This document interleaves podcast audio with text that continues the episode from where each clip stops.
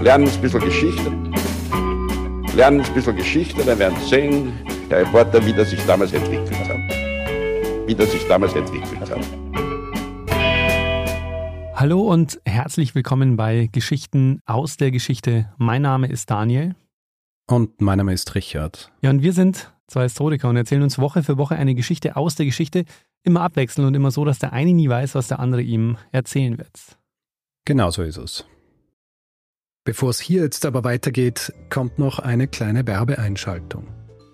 Werbung. Daniel. Ja. Jetzt waren ja gerade wieder die Oscars. Die Oscars. Und du weißt, ich, ich schaue mir das immer an. Oh ja. So ein bisschen aus Nostalgie, aber natürlich auch, weil ich mich für, für Filme interessiere. Und Da schlägst du dir die Nacht um die Ohren. Das ist richtig. Schlage ich mir die Nacht um die Ohren. Und das habe ich jetzt gerade wieder gemacht. Aha. Und ähm, es werden da ja nicht nur englischsprachige Filme nominiert, sondern auch internationale. Internationale in äh, diversen Sprachen. Und die schaue ich mir natürlich auch an. Und Untertitel sind super, ja, da versteht man dann auch, was gesprochen wird. Aber noch besser ist natürlich, wenn man die Sprache, die in so einem Film gesprochen wird, auch versteht. da kriegt man mehr Ja. vom Film mit, wenn man nicht die ganze Zeit Ja. lesen muss. Richtig, und die Feinheiten auch. Ja, man merkt es dann, wenn man einen Film anschaut, wo man eigentlich die Sprache kennt und dann kommt ein Untertitel und dann merkt man, ja, eh verständlich, aber es ist nicht so, es wird nicht alles transportiert, was man transportieren kann. Und deswegen ist es natürlich sinnvoll, wenn man so eine Sprache kann. Und Daniel, wo sorge ich dafür, dass ich diese diversen Sprachen dann auch verstehe? Also ich würde mal vermuten, du hast eine App dafür. Richtig.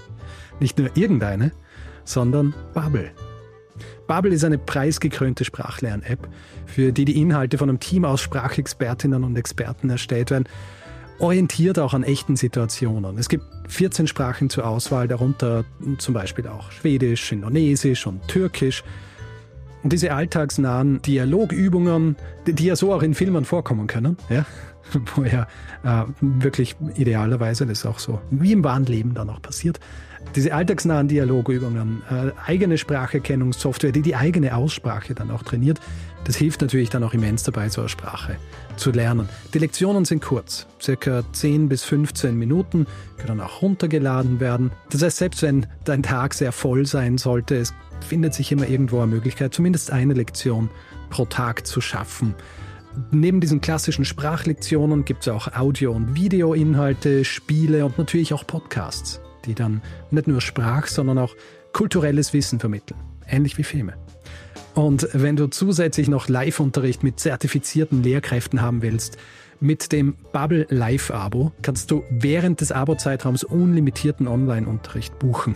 Und für alle, die jetzt auch Filme im Original anschauen wollen, ohne Untertitel, für die haben wir ein Extra mit dem Code Geschichten, also G-E-S-C-H-I-C-H-T-E-N, erhält man für ein sechs Monate Abo gleich noch einmal sechs Monate gratis dazu. Also sechs Monate zahlen, ein Jahr lang lernen.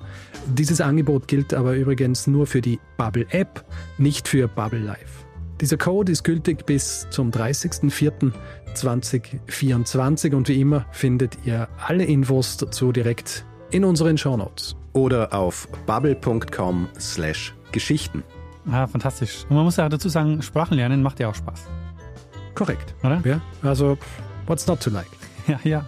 Wenn man dann irgendwie was anwenden kann oder einen Film guckt und man merkt zum ersten Mal wirklich, ah, es hat irgendwie was gebracht. Das ist echt immer Ja, super. habe tatsächlich was gelernt. Ja, genau.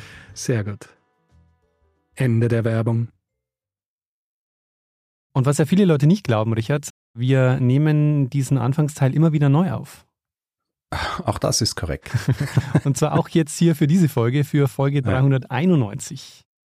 Mhm. 391, ähm, Richard, weißt du noch, worüber wir letzte Woche gesprochen haben? Wie könnte ich das jemals vergessen, werter, werter Dane? Du hast nämlich die Geschichte von Kleopatra Selene erzählt. Der Tochter von Kleopatra, die gefangen oder nicht gefangen, war sie offiziell Gefangene? Ja, denk schon. Also die gefangen wurde, aber dann Königin wurde, über ein anderes Reich. Ganz genau. Ah ja. Das ist äh, faszinierend, eine faszinierende Geschichte. Ich meine, du hast nicht nur ihre Geschichte erzählt, sondern im Grund hast du auch über das Ende der Römischen Republik gesprochen Genau, ja. und diese ganzen sehr komplexen Entwicklungen. Diese Verquickung zwischen Ägypten und Rom zu der Zeit. Mhm. Genau. Nicht ganz unkomplex.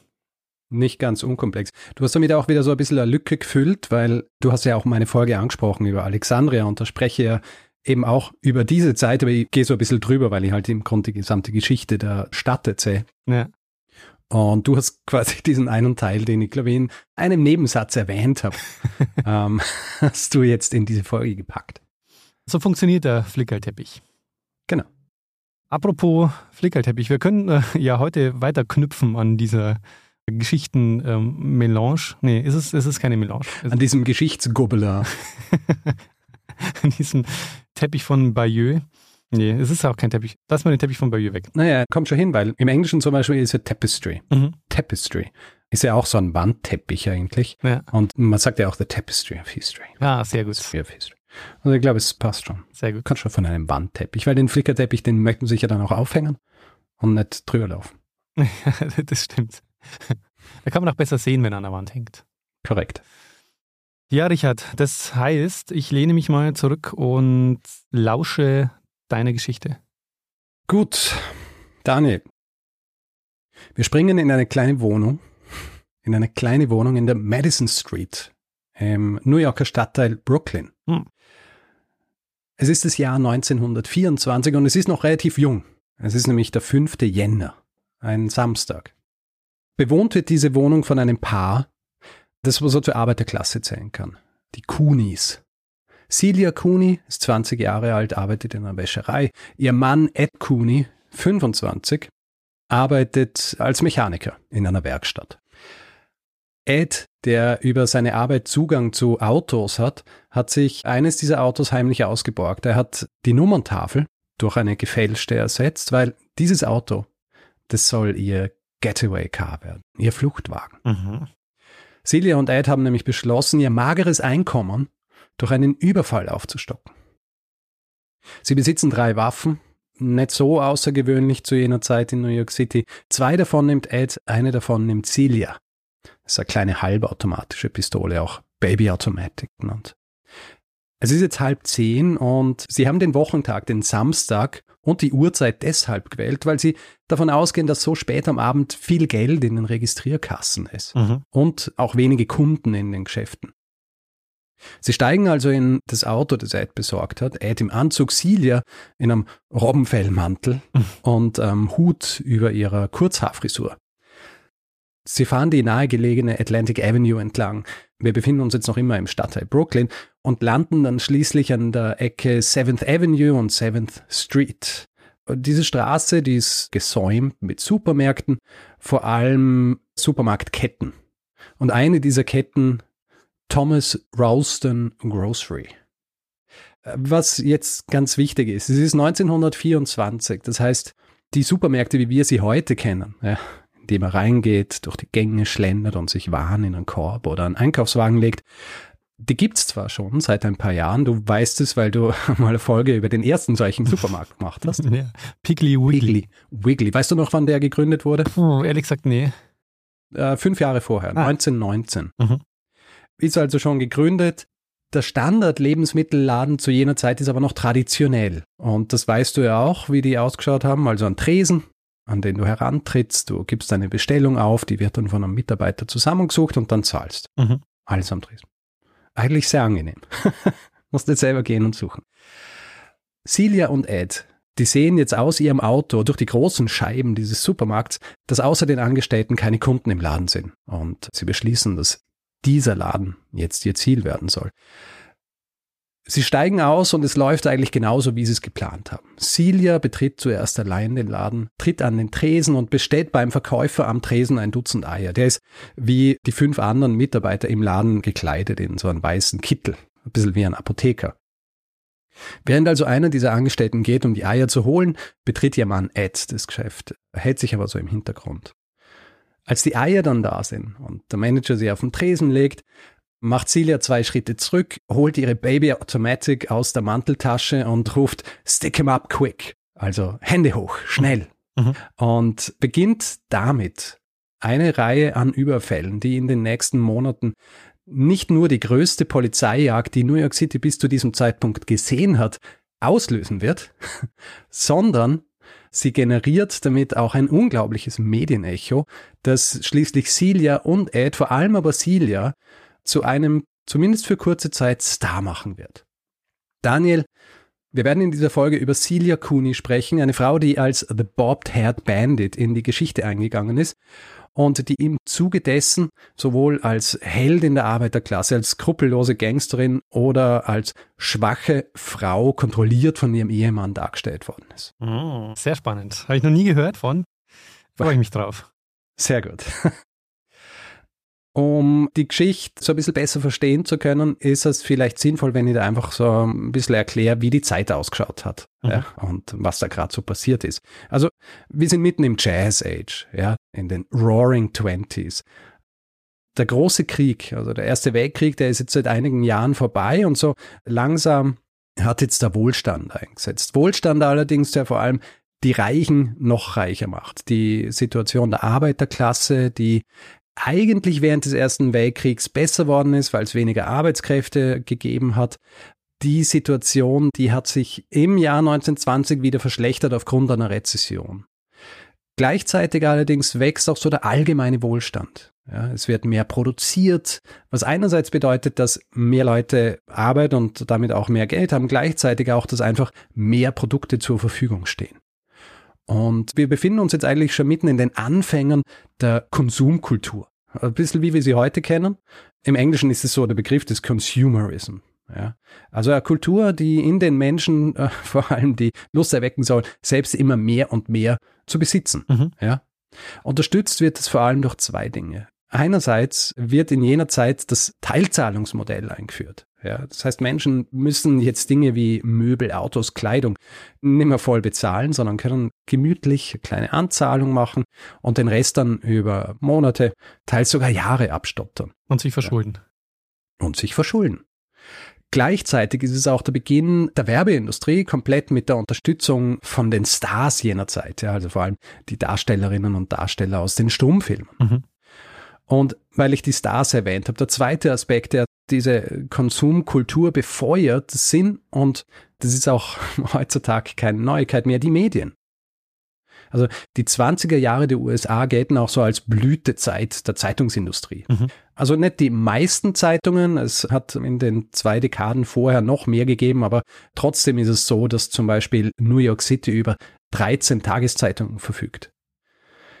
Diese Zeitungen werden mittlerweile auch als profitorientierte Unternehmen geführt. Ja. Und was auch eingeführt wird, sind die Boulevardblätter, die sich vor allem auf die Stars der Zeit fokussieren, auf den Luxus, in dem sie schwelgen, aber auch auf so Nachrichten über Kriminalität etc. Diese Bilder der Stars, die in diesen Boulevardzeitungen erscheinen, die sollen vor allem auch den Mitgliedern der Mittelklasse und der Arbeiterklasse vorgaukeln, dass auch sie das wollen sollen, ja, was hier gezeigt wird und dass sie es vielleicht auch erreichen können, zum Beispiel, indem sie ihre Dinge einfach auf Pump kaufen. Mhm. Der Autor Stephen Dunker, der Buch über Celia Cooney geschrieben hat, der meint, dass dieser Umstand es erlaubt hat, der Arbeiterklasse so zu leben wie die Mittelklasse, der Mittelklasse die Oberklasse zu imitieren und der Oberklasse hat es erlaubt, die Stratosphäre zu bewohnen. also, womit wir jetzt wieder bei den jungen Kunis wären. Also auch die Kunis wollen in Wirklichkeit leben wie die Mittelklasse. Mhm. Also eigentlich wollen sie leben wie die obersten 10.000, aber zuerst einmal wollen sie raus aus diesem Arbeitermilieu. Vor allem auch, weil in Aussicht steht, dass sie bald nicht mehr zu zweit sein werden. Seit September des Vorjahres wissen sie nämlich, dass Celia schwanger ist. Mit ihren Gehältern kommen sie gerade mal so über die Runden, was man auch an ihrer kleinen Einzimmerwohnung sieht. Sie leben aber trotzdem so ein bisschen über ihre Verhältnisse. Also sie gehen gern aus und sie kaufen sich gern äh, gute Kleidung. Also der vorhin erwähnte Robbenfellmantel, ja, der auch noch mit einem Biberfellkragen versehen war, es war kein günstiges Kleidungsstück.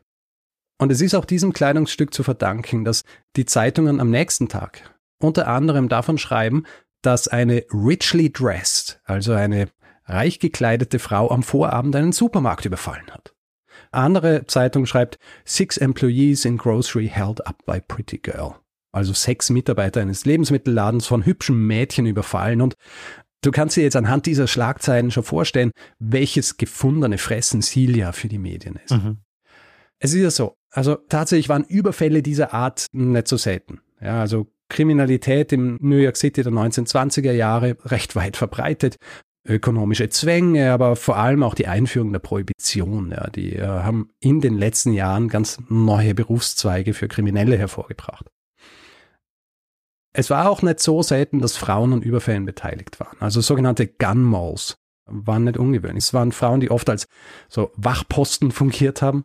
Manchmal haben sie so spezielle Taschen gehabt, die in ihre Mäntel eingenäht waren, damit sie die Waffen für die Männer transportieren können. Und manchmal haben sie sogar die Fluchtautos gelenkt.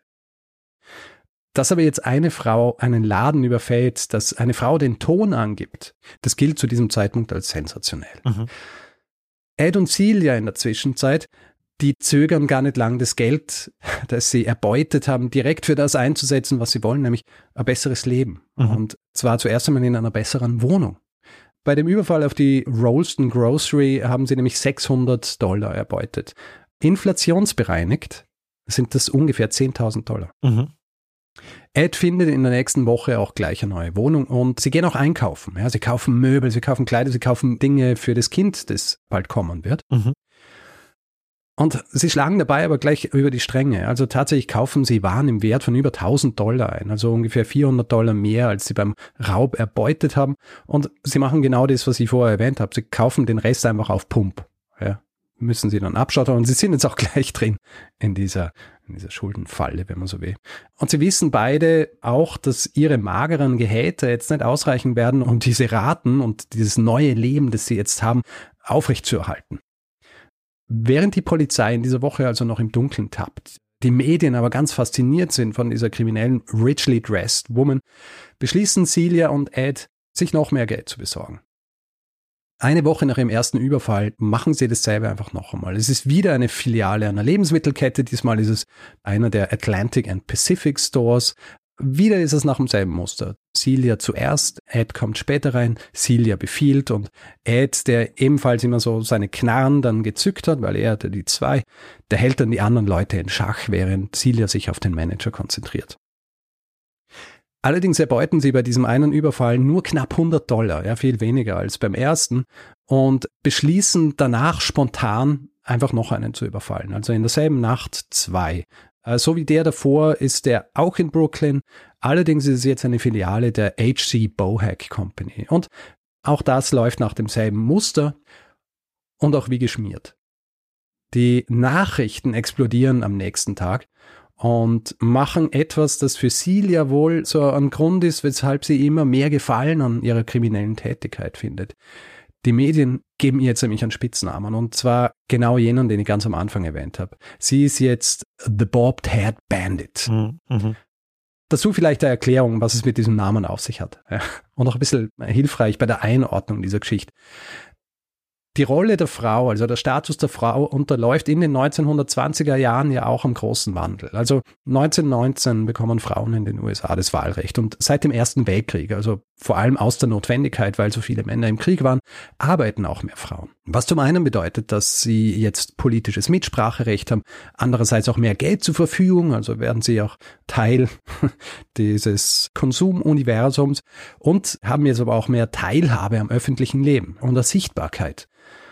Das wiederum wirft grundlegende Fragen auf. Vor allem, was dürfen Frauen? Also Fragen, die auch ständig in den Zeitungen diskutiert werden. Da gibt's dann so Meinungsartikel darüber. Darf eine Frau in der Öffentlichkeit rauchen? Darf eine Frau in einer Jury sitzen, also als Schöffin agieren? Darf eine Frau ohne Erlaubnis ihres Manns oder Vaters ein Auto lenken, eine Büchereikarte lösen oder eben sich die Haare schneiden? Und es ist ein Umbruch, der in der Gesellschaft sehr spürbar ist und der offensichtlich wird im Umgang mit einem ganz bestimmten Typus Frau, wenn man so will, dem Flapper. Weißt du, was ein Flapper ist? Nee. Flapper. So hat man Frauen bezeichnet, die sich auffällig geschminkt haben, die auffällig Schmuck getragen haben, die kurze Kleider getragen haben, die getrunken haben, die geraucht haben, die die Nächte durchgetanzt haben und sich grundsätzlich einfach den Konventionen der Zeit widersetzt haben. Mhm. Und was sie vor allem auch gemacht haben, sie haben sich die Haare kurz schneiden lassen. Und zwar zu einer Frisur, wo die Haare maximal bis zum Kinn gehen, meistens ist es kürzer. Es ist der sogenannte Bob. Mhm. Ja, deutsche Übersetzung dafür ist der Bubikopf. Streng genommen ist es nicht ganz dasselbe. Also Bubikopf ist eigentlich so ein bisschen eine Unterkategorie des Bobs, aber generell kann man es austauschbar verwenden, weil sie im Grund sehr ähnlich sind. Das ist aber auch dieser Trend, den ja. man in Deutschland ja auch hat, oder? Mit Berlin in den 20er Jahren. Genau. Eben deswegen der Bubikopf als Begriff auch so ist tatsächlich nicht in den USA entstanden oder ist keine Kopie des Bobs an sich. Mhm. Also das ist irgendwie zeitgleich so ein bisschen entstanden, ja. Der Bob ist auch die, wie soll ich sagen, die wahrscheinlich kontroversiellste Frisur des 20. Jahrhunderts. Mhm. Also zu jener Zeit gab es Meldungen wie ein Bob ist Ausdruck einer psychischen Erkrankung oder es wurde wahrgenommen als Zeichen einer, einer wild gewordenen Jugend, die damit gleichzeitig auch das Ende der kompletten Zivilisation einläutet. Und genau dieser Bob, den eben auch Celia trägt, der wird jetzt das Merkmal, an dem diese Bandit Queen, dieses Gun Girl, wie sie auch bezeichnet wird, identifiziert wird. Und die beiden, Celia und Ed, die sind nach diesen zwei weiteren Überfällen jetzt auch nicht mehr einfach nur eine kleine lokale Geschichte aus Brooklyn. Ganz New York City ist jetzt vom Fieber der Bobbed Haired Banditin erfasst. Mhm. Und die Zeitungen, ich habe es ja vorher schon erwähnt, das sind 13 Tageszeitungen, die sind jetzt voll mit Geschichten über diese Überfälle. Nicht immer akkurat. Manchmal wird Ed weit weniger passiv dargestellt, als er ist. Manchmal ist die Sprache, die Silja angeblich verwendet hat, weitaus kruder. Und auch die Einordnung ist andere, also etwas, das einige Zeit später noch viel offensichtlicher wird. Davor passiert aber nämlich noch einiges.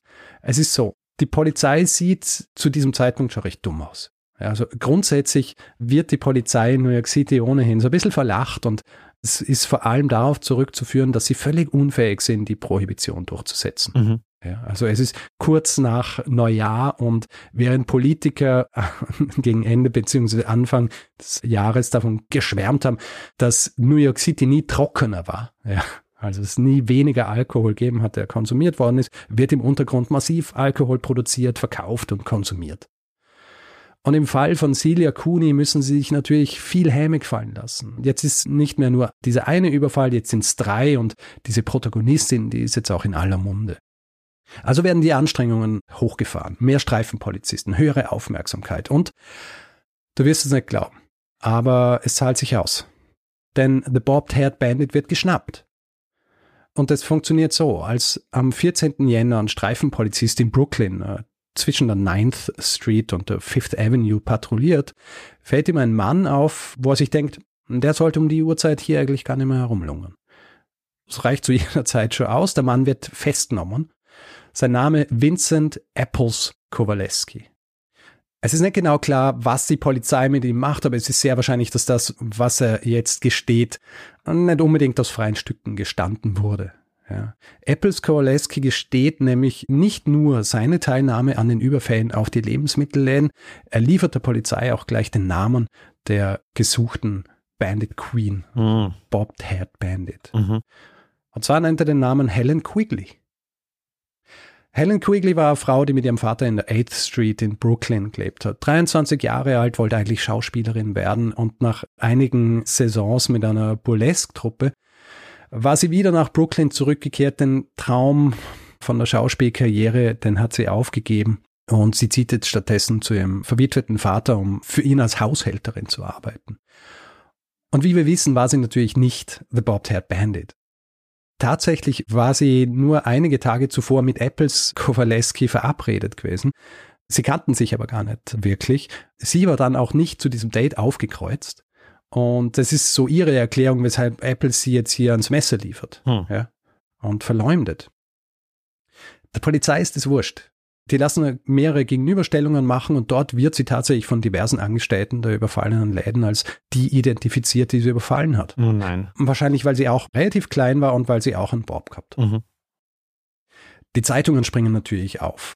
Und für Celia und Ed ist es gleichzeitige Erleichterung, als sie diese Nachrichten sehen, aha, die ist gefangen worden, dass sie jetzt anscheinend davon gekommen sind.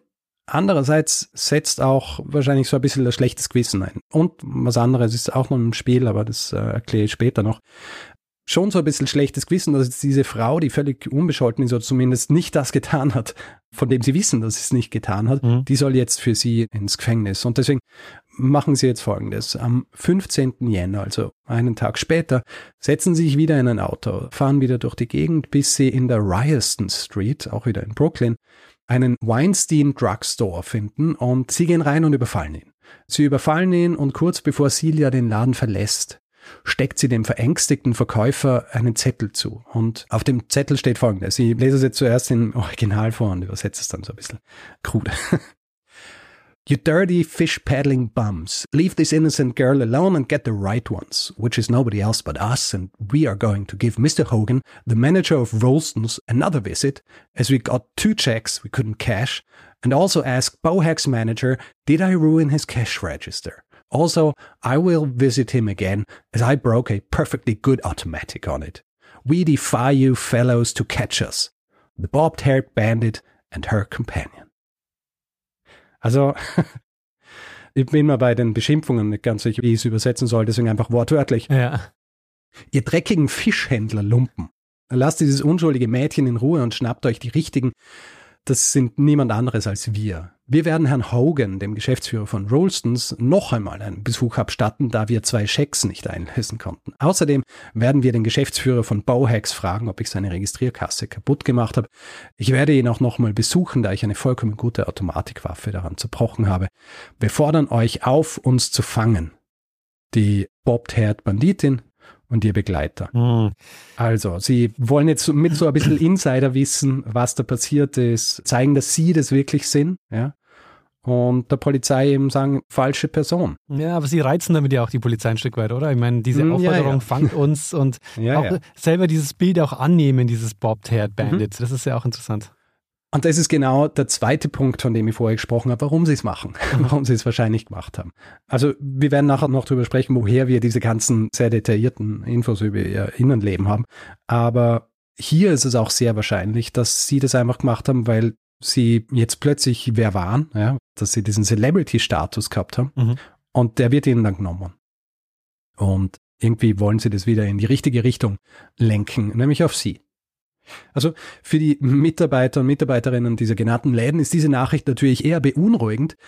Die Presse allerdings, die stürzt sich drauf. Mhm. Passenderweise kommt noch hinzu, dass am selben Abend in Brooklyn ein weiterer Überfall durch eine Frau stattgefunden hat, der dann auch ihnen zugeschrieben wird. Also die Polizei die hat jetzt hier Helen Quigley, sagt, sie ist die Banditin, die gesucht wird und dann finden zwei Überfälle statt und es wird sogar einen Brief abgeben, was heißt, sie ist nicht die Richtige. Würde man davon ausgehen, dass sie jetzt Helen Quigley freilassen, machen sie aber nicht. Im Gegenteil, sie verdoppeln sogar ihre Kaution, die sie ohnehin nicht zahlen kann. Die Theorie der Polizei ist nämlich folgende. Es gibt einfach zwei Girl Bandits. Die erste mhm. war Helen Quigley und wer auch immer diese Nachricht geschrieben hat und die beiden Läden überfallen hat, das ist die zweite. Aha. Dass sie eventuell wirklich die falsche haben, zeigt sich dann am 22. Januar, also nur eine knappe Woche nach dem letzten Überfall, als wieder ein Laden überfallen wird. Und diesmal sagt Celia zum Mitarbeiter, den sie gerade ausgeraubt hat, so wie es ein Reporter des Citizens dann später schreiben wird, Sag den Bullen, wenn sie aufwachen, dass ich keine Zeit hatte, ihnen eine Nachricht zu schreiben. Ich habe heute noch ein Date. Das heißt, Silja versucht es jetzt wieder und ist jetzt auch so, wie du es gesagt hast, dass sie die so ein bisschen trizen, mhm. ja, die Polizei. Das sorgt gleichzeitig auch dafür, dass die Zeitungen sich jetzt über die Polizei lustig machen und ihnen Inkompetenz vorwerfen. Meldungen über die Überfälle stehen jetzt schon auf den Titelblättern und für die Polizei, vor allem für den Commissioner, also den Polizeichef, es ist sehr peinlich. Vor allem, weil die Überfälle weitergehen. Also trotz eines Großaufgebots an Polizei. Es werden Straßensperren errichtet, 200 zusätzliche Zivilpolizisten und über 100 Rekruten der Polizeischule in Brooklyn eingesetzt, um endlich die echte, beziehungsweise, so es die Polizei sagt, die zweite Banditin zu finden.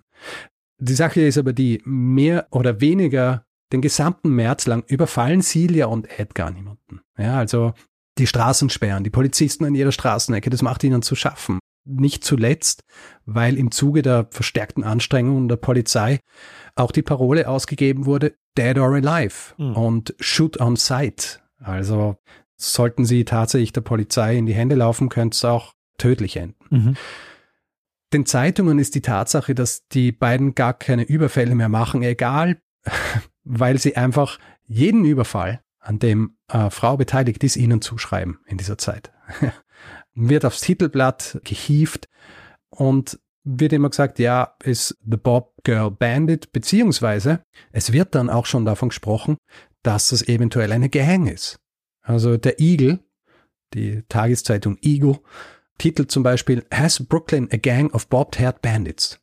Hat Brooklyn also eine, eine Bubikopf-Gang. Mhm. Und Helen Quigley übrigens, die wird jetzt im März erst entlassen, wird dann nochmal festgenommen und landet wieder kurz im Gefängnis, weil ein Mitarbeiter eines überfallenen Ladens jetzt plötzlich wieder als Bobbed-Haired Bandit identifiziert. Aber sie kommt schließlich frei. Ed und Celia währenddessen, die sind jetzt auch nicht ganz zufrieden. Also insgesamt haben sie neun Läden überfallen.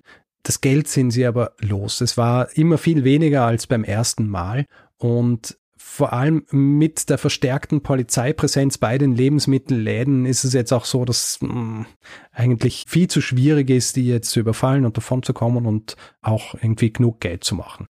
Außerdem, Celia ist mittlerweile einfach hochschwanger. Also planen sie im April einen letzten großen Heist. Wie es auch schon vorher so ihre Angewohnheit war, als sie sich die Ziele ihrer Überfälle ausgesucht haben, suchen sie auch jetzt ihr neues Ziel in der Nähe ihrer eigenen Unterkunft in der Pacific Street. Und zwar ist es das Lohnbüro eines Warenhauses der National Biscuit Company. Mhm. Ed, der in der Nähe dieses Büros aufgewachsen war, also auch an dieser Straße, der hat als Kind auch schon immer aus seinem Fenster des Hauses seiner Mutter direkt äh, in dieses Büro schauen können und wusste, beziehungsweise hat noch diese Bilder im Kopf gehabt von den Stapeln an Dollarnoten, die auf den Tischen gelegen sind, wenn dann die Arbeiter kommen sind und sich ihre Bezahlung abgeholt haben. Der Plan ist jetzt der, das Büro soll überfallen werden. Höchstwahrscheinlich ist da viel mehr Geld zu holen als bei den Lebensmittelläden. Und sie sind sich auch klar, dass das dann viel mehr Aufmerksamkeit generieren wird. Und deswegen ist der Plan einfach einmal abzuhauen. Und zwar nach Jacksonville, Florida. Mhm. Deshalb Jacksonville, weil Ed in der Navy war und dort stationiert war. Das heißt, er kennt sich ein bisschen aus. Sie sagen ihrer Vermieterin, dass sie jetzt mal eine Woche weg wären, weil Ed einen kleinen Job außerhalb der Stadt annehmen will. Sie mieten sich zuerst unter falschem Namen in einem Hotel ein und sie kaufen zwei Tickets für einen Dampfer nach Jacksonville. Dann machen sie mit einer gemieteten Limousine einen Trip in die Pacific Street von dem Hotel aus. So ein bisschen als Probedurchlauf. Also Ed späht nochmal aus, wer sich alles in diesem Büro befindet. Sind im Vergleich zu ihren anderen Überfällen sehr viele. Trotzdem machen sie sich dran, diesen Plan in die Tat umzusetzen. Die Tatsache, dass Ed in genau der Gegend aufgewachsen war, sein Gesicht also jetzt nicht absolut unbekannt war, auch dass ihr eigenes Haus nicht weit entfernt von diesem neuen Ziel war, zeigt so ein bisschen, dass sie wahrscheinlich schon ein bisschen verzweifelt waren, aber auch, dass sie höchstwahrscheinlich mit Brooklyn abgeschlossen haben. Also selbst wenn alles gut ginge, ist die Wahrscheinlichkeit sehr groß, dass sie einfach nicht mehr dorthin zurückkehren können. Mhm. Es geht aber nicht alles gut. Der Überfall ist eine Katastrophe. Also als sie am 1. April 1924 in dieses Büro eindringen, es ist untertags, zücken sie ihre Waffen, die Aufregung ist groß und alles wird schnell sehr unübersichtlich. Dem Kassier befehlen sie, den Safe zu öffnen. In diesem Safe sind 8000 Dollar. Also wahnsinnig viel Geld heutzutage, ungefähr 120.000 Dollar. Allerdings versucht sich der Kassier als Held, er versucht Celia wegzustoßen und Ed sieht es, denkt, sie wird von ihm verletzt und er schießt auf diesen Kassier, der auch getroffen wird. Und Celia und Ed, die bis zu jenem Zeitpunkt noch niemanden im Zuge ihrer Überfälle verletzt haben, die brechen jetzt in Panik aus und sie fliehen ohne das Geld. Und die Tickets für den Dampfer nach Florida, die haben sie aber noch. Und auf diesem Dampfer fliehen sie am nächsten Tag dann nach Jacksonville. Mhm. Währenddessen werden in New York City die Mitarbeiterinnen und Mitarbeiter dieses Lohnbüros befragt und hier passiert jetzt genau das, was passieren kann, wenn jemand in seiner Nachbarschaft ein Lohnbüro überfällt.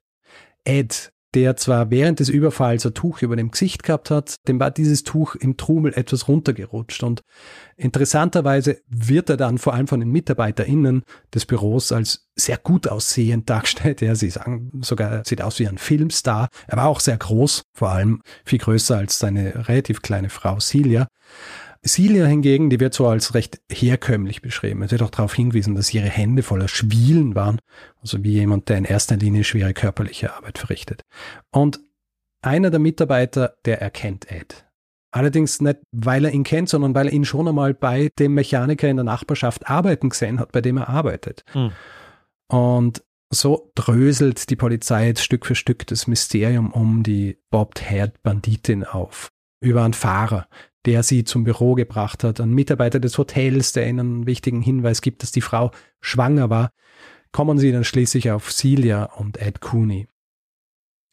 Celia und Ed, die haben sich in der Zwischenzeit in Florida in einem schäbigen Zimmer eingemietet.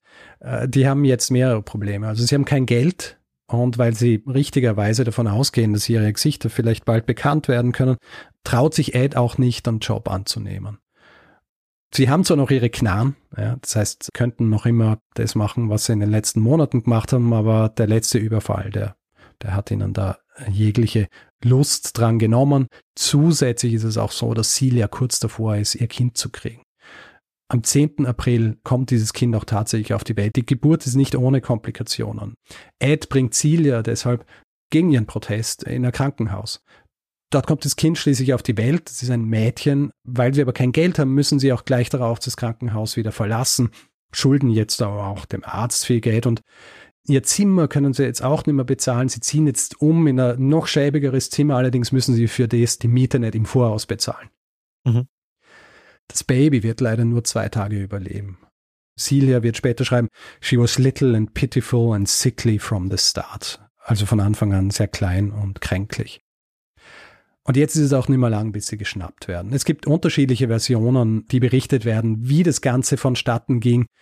Die wahrscheinlichste ist die, dass Ed, nachdem sie ihr letztes Geld für Krankenhaus und den Bestatter ausgegeben haben, dass er seiner Mutter in Brooklyn einen Brief geschrieben hat mit der Bitte um Geld. Und es ist so, dieser Brief kommt nie bei seiner Mutter an, weil die Polizei mittlerweile die beiden eben schon als Hauptverdächtige hat. Mhm. Die fangen den Brief ab, senden zwei Detectives nach Jacksonville und nach ein bisschen mehr Polizeiarbeit werden sie dann ausgeforscht und am 20. April 1924 festgenommen. Und das ist damit das Ende der Bobbed-Haired Banditin und ihres Kompagnons. Allerdings, für kurze Zeit sind Celia und Ed jetzt genau die Celebrities, wie Celia eigentlich gerne meine gewesen wäre. Zum Beispiel werden sie in einem Pullman-Zug von Florida nach New York City zurückgebracht. Mhm. Und du erinnerst dich ja noch, ja, mhm. luxuriöse Züge, die Pullmans. Und das ist das erste Mal, dass sie ihn so am Zug sitzt. Die Menschen, weil die Nachricht, dass die beiden gefangen worden sind, geht natürlich wie ein Lauffeuer durchs ganze Land und die Menschen wissen, dass sie in diesem Zug sitzt und an den Bahnsteigen der jeweiligen Stationen sind dann immer große Menschenmengen, die erhoffen, ihr Gesicht zu erhaschen, ja, einen Blick auf ihr Gesicht zu erhaschen.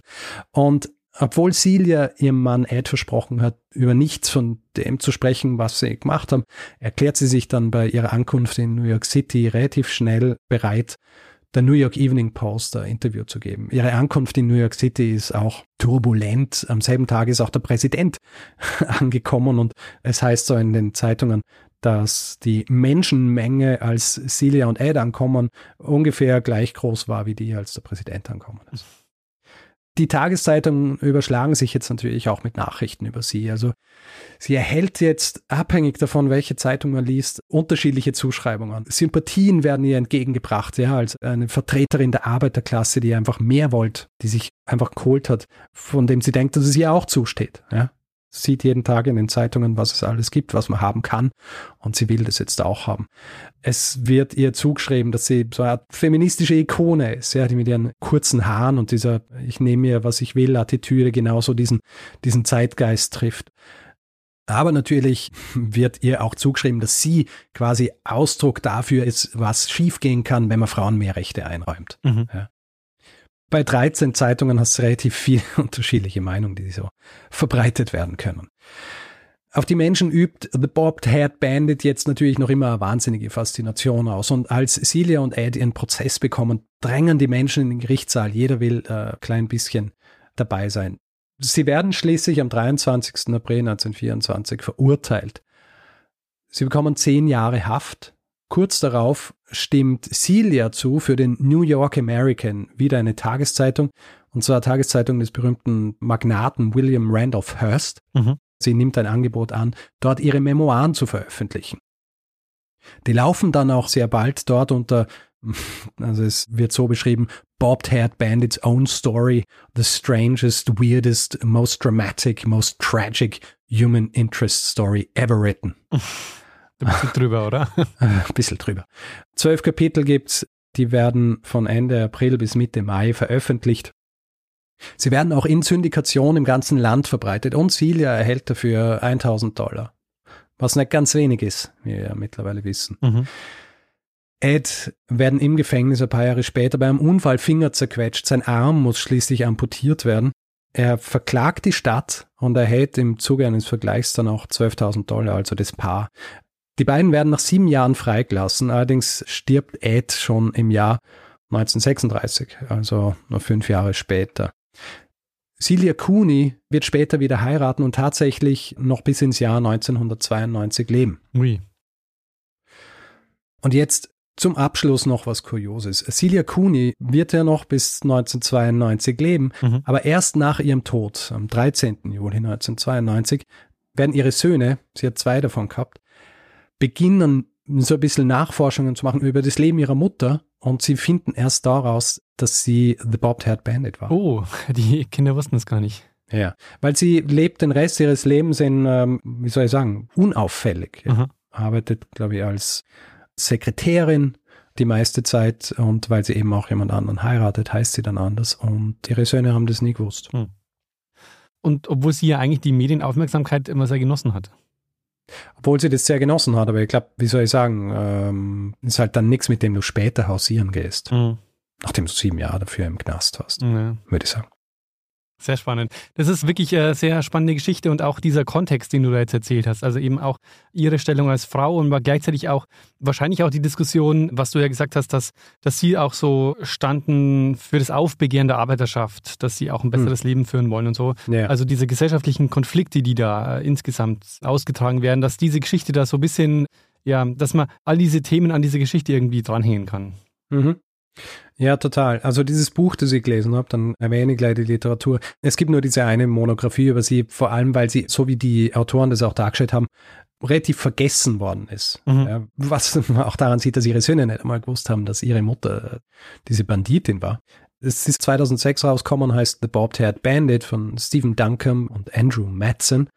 Und sie schreiben, dass sie eben tatsächlich so auf sie gestoßen sind und dann haben sie so sich durchgearbeitet durch die Archive, um all diese, wie soll ich sagen, atemlosen Überschriften, die in den Zeitungen gewesen sind, einzuordnen und eben ein relativ konsistentes Bild dieser Person zu schaffen, mhm. eben auch in Kombination mit den Dingern, die sie selber dann in ihren Memoiren geschrieben hat. Aber auf was sie tatsächlich raus wollte weil du das mit der Arbeiterschaft erwähnt hast. Er erwähnt in seinem Buch auch, also er sagt es so, 1924 war ein sehr gutes Jahr, wenn man reich war und es war ein sehr schlechtes Jahr, wenn man arm war. Mhm. Ja, also überhaupt diese Zeit. Und gleichzeitig ist natürlich auch das, was ich erwähnt habe, mit dem, die Werbeindustrie startet, die so Dinge wie, hey, kauft er die Sachen auf Pump und Boulevardblätter, die dir zeigen, wie die oberen 10.000 leben, das amalgamiert zu etwas, was so Leute wie Celia und Ed natürlich dazu bringt, solche Dinge zu machen. Ja, das finde ich einen sehr spannenden Aspekt in dieser Geschichte, dass dieses, was uns heute so vertraut ist, dass dieses so konsumieren wollen und auch so nach, nach mehr Dingen streben, dass das erst etabliert werden muss. Das ja, für uns ist es heutzutage völlig normal. Ja. ja. Ich meine, es existiert ja heute genauso, nur halt sind es heute immer die Tageszeitungen, es ist dann einmal das Fernsehen, es ist jetzt halt das Internet. Ja. Mhm. Du hast sowas wie Instagram und so weiter, wo dir einfach Dinge gezeigt werden, von denen du denken sollst, dass du sie willst, weil sie dir halt oft genug gezeigt werden. Und das kann natürlich sowas unterstützen. Ja, ich meine, die Werbeindustrie ist ja dann auch nicht stehen geblieben in den 20er Jahren. Die haben Na. ja noch äh, einiges mehr entwickelt. Ja, ja, eh. Wir haben ja ein paar Folgen, glaube ich, auch schon, wo wir über die Werbung und beziehungsweise Marketing und so weiter sprechen. Ja. Also so die Geschichte mit dem Deo, die ja. Einführung des Deodorants und wie das vermittelt worden ist, warum es wichtig ist oder auch lustigerweise auch selbe Werbeagentur, die verantwortlich war, die dieses Marketing der Diamanten, mhm, mhm. die ja auch für sich nicht wahnsinnig wertvoll sind, aber natürlich im Kontext dann. Ist diese Zeit nicht auch diese Zeit dieser Gangster-Ära? Also ich denke jetzt an Hm, John ja. Dillinger, an Bonnie und Clyde, an diese ganzen Namen. Bonnie und Clyde kommen ein bisschen später, Mhm. aber natürlich die 20er Jahre in den USA, das bringt natürlich so Leute wie Al Capone hervor. Mhm. Mhm. Und natürlich auch befeuert durch die Prohibition. Ja. Also wenn du, wenn du plötzlich was, was immer legal war, illegal machst, dann finden sich natürlich immer Leute, die dann auch im Illegalen diese Dinge produzieren. Und dann natürlich auch viel Geld damit machen. Ja, sehr spannend. Genau, und du hast jetzt auch mal die Prohibition angesprochen, weil das ist ja auch so ein super spannendes Thema, das wir bislang Mhm. eigentlich fast immer ausgespart haben. Ja. Ich habe es jetzt äh, lustigerweise in meinen letzten beiden Folgen, wo es um die USA ging, erwähnt, weil ich habe es auch bei Delmonicos erwähnt. Ja. Delmonicos geht ja auch zugrunde. Also es geht schon vorher ein bisschen zugrunde, aber es muss dann tatsächlich geschlossen werden wegen der Prohibition, weil du natürlich in einem französischen Restaurant gerne einen Wein trinkst und das hast dann äh, Ja. legal nicht mehr dürfen. Wenn du 16.000 Weinflaschen im Keller hast und darfst sie nicht mehr verkaufen, ist das natürlich blöd. Äußerst blöd. Äußerst blöd, ja. Ja. Ey. Aber ist eine sehr spannende Zeit überhaupt, was das auch für eine Veränderung bringt. Also klar, einerseits dieses Gangstermilieu und auch diese illegalen Tätigkeiten, aber gleichzeitig eben auch diese, äh, ist es nicht auch so, dass diese Gangster-Ära gleichzeitig auch der Aufstieg vom FBI ist und eben diesen neuen Versuchen da dem entgegenzuwirken?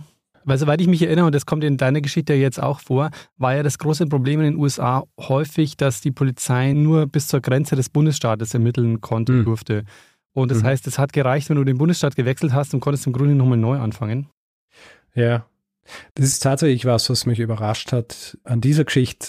Also die Version, die ihr jetzt erzählt habt, da ergibt Sinn und das überrascht mich nicht so, aber es gibt auch andere Versionen, wo es heißt, dass zum Beispiel in Jacksonville die Polizei einen Hinweis auf die beiden gekriegt hat, also dass sie Kuni heißen, wie sie ausschauen etc. Mhm. Und dass das dann so funktioniert hat, dass sie so herumgefragt haben in Krankenhäusern und eben auch bei diesem Bestatter, der dann die Hinweise darauf gegeben hat, wer die sind und wo die eventuell wohnen. Mhm. Und da hätte mich gewundert, wenn es wirklich so bundesstaatenübergreifend passiert wäre. Ja. Quasi eine landesweite Suche. Aber es, ich meine, es kann natürlich schon sein, ja. Ja. dass so ein APB landesweit rausging, weil sie ja tatsächlich dann auch jemand verletzt haben. Also dieser Kassier übrigens beim letzten Überfall, der stirbt nicht, Mhm. aber wird halt verletzt. Ja. Und das hebt das Ganze natürlich dann schon mal auf eine, auf eine weitere Stufe und natürlich auch, weil viel mehr Geld zu erbeuten gewesen wäre. Sie haben ja wirklich Panik und sie stehen dann nämlich auch in diesem Raum, wo der Safe ist. Mhm. Der Safe ist offen und das Geld liegt drin, aber sie nehmen es nicht mit, Mhm. weil sie Mhm. so in Panik verfallen sind. Tja, also aus Ihrer Sicht muss man wahrscheinlich sagen, hätten Sie aufhören müssen, als die andere Frau verhaftet wurde, ne? Ähm, ja, ich meine, grundsätzlich wäre es gut gewesen, wenn sie es nicht gemacht Also hätten. ja, ja. Alles. Davon mal. ja. Ich meine, das wäre eine Möglichkeit gewesen, aber dann hätten sie natürlich auch äh, sie ans Messer geliefert. Mhm. Ja. Ja. Quasi eine unschuldige Person, von der sie gewusst haben, dass sie unschuldig ist, ins Gefängnis geschickt. Ja. Das wollten sie halt auch nicht. Und wollten halt ihren Celebrity-Status noch ein bisschen genießen. Mhm. Gibt es einen Hinweis, den du bekommen hast? Gibt's tatsächlich. Pam hat mir ein Mail geschrieben und hat mich verwiesen auf einen Artikel. Und dann habe ich mir das Buch besorgt von Stephen Duncan und Andrew Madsen.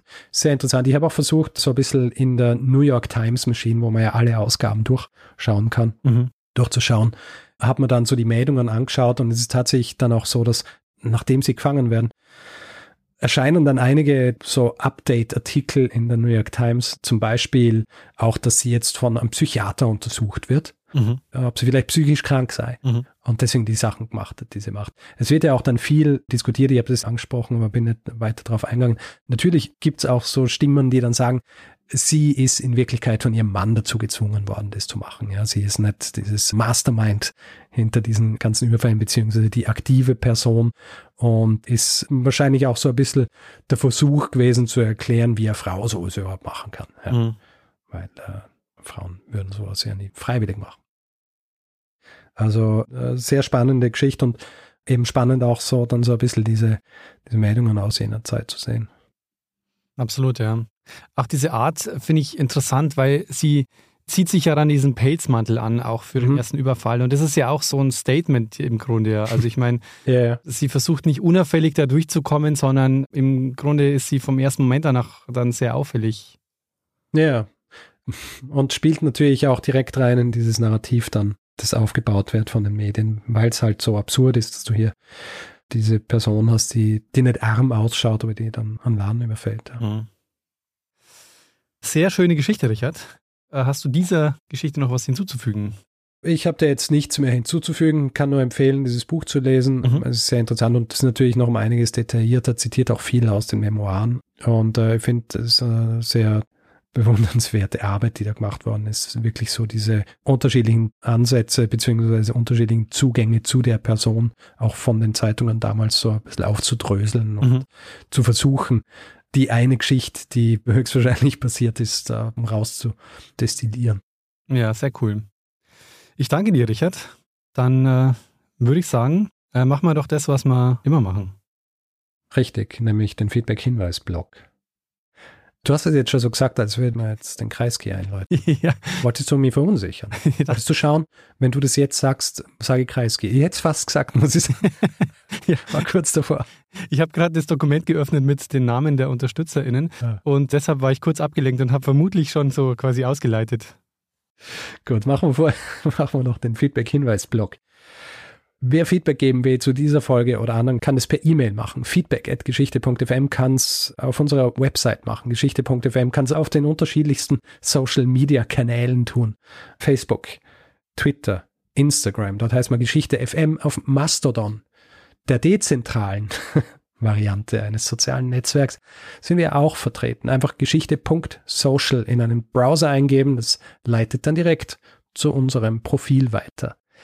Wer uns reviewen will, Sterne vergeben und all solche Dinge, was uns immer freut, vor allem wenn es gute Reviews sind, kann das zum Beispiel auf Apple Podcasts machen oder auf panoptikum.social oder einfach überall, wo man Podcasts bewerten kann.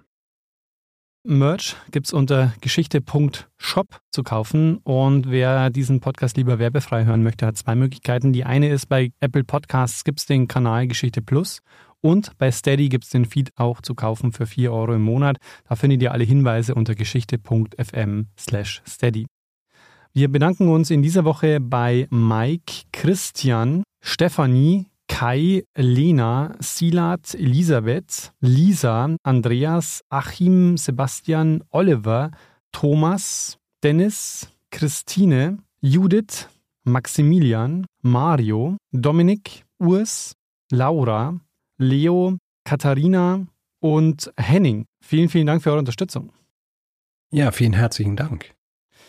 Dann, dann würde ich sagen, Richard, mach mal aber jetzt das, was wir immer machen. Also auch das, was wir, also das, was wir auch immer machen.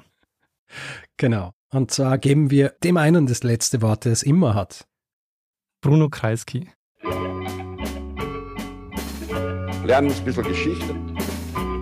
Lernen ein bisschen Geschichte, dann werden Sie sehen, der Reporter, wie das sich damals entwickelt hat. Wie das sich damals entwickelt hat. Die brechen. Hm. Was ist das? Ist ja Mo Motorrad. Ganz schön aufgemutzt.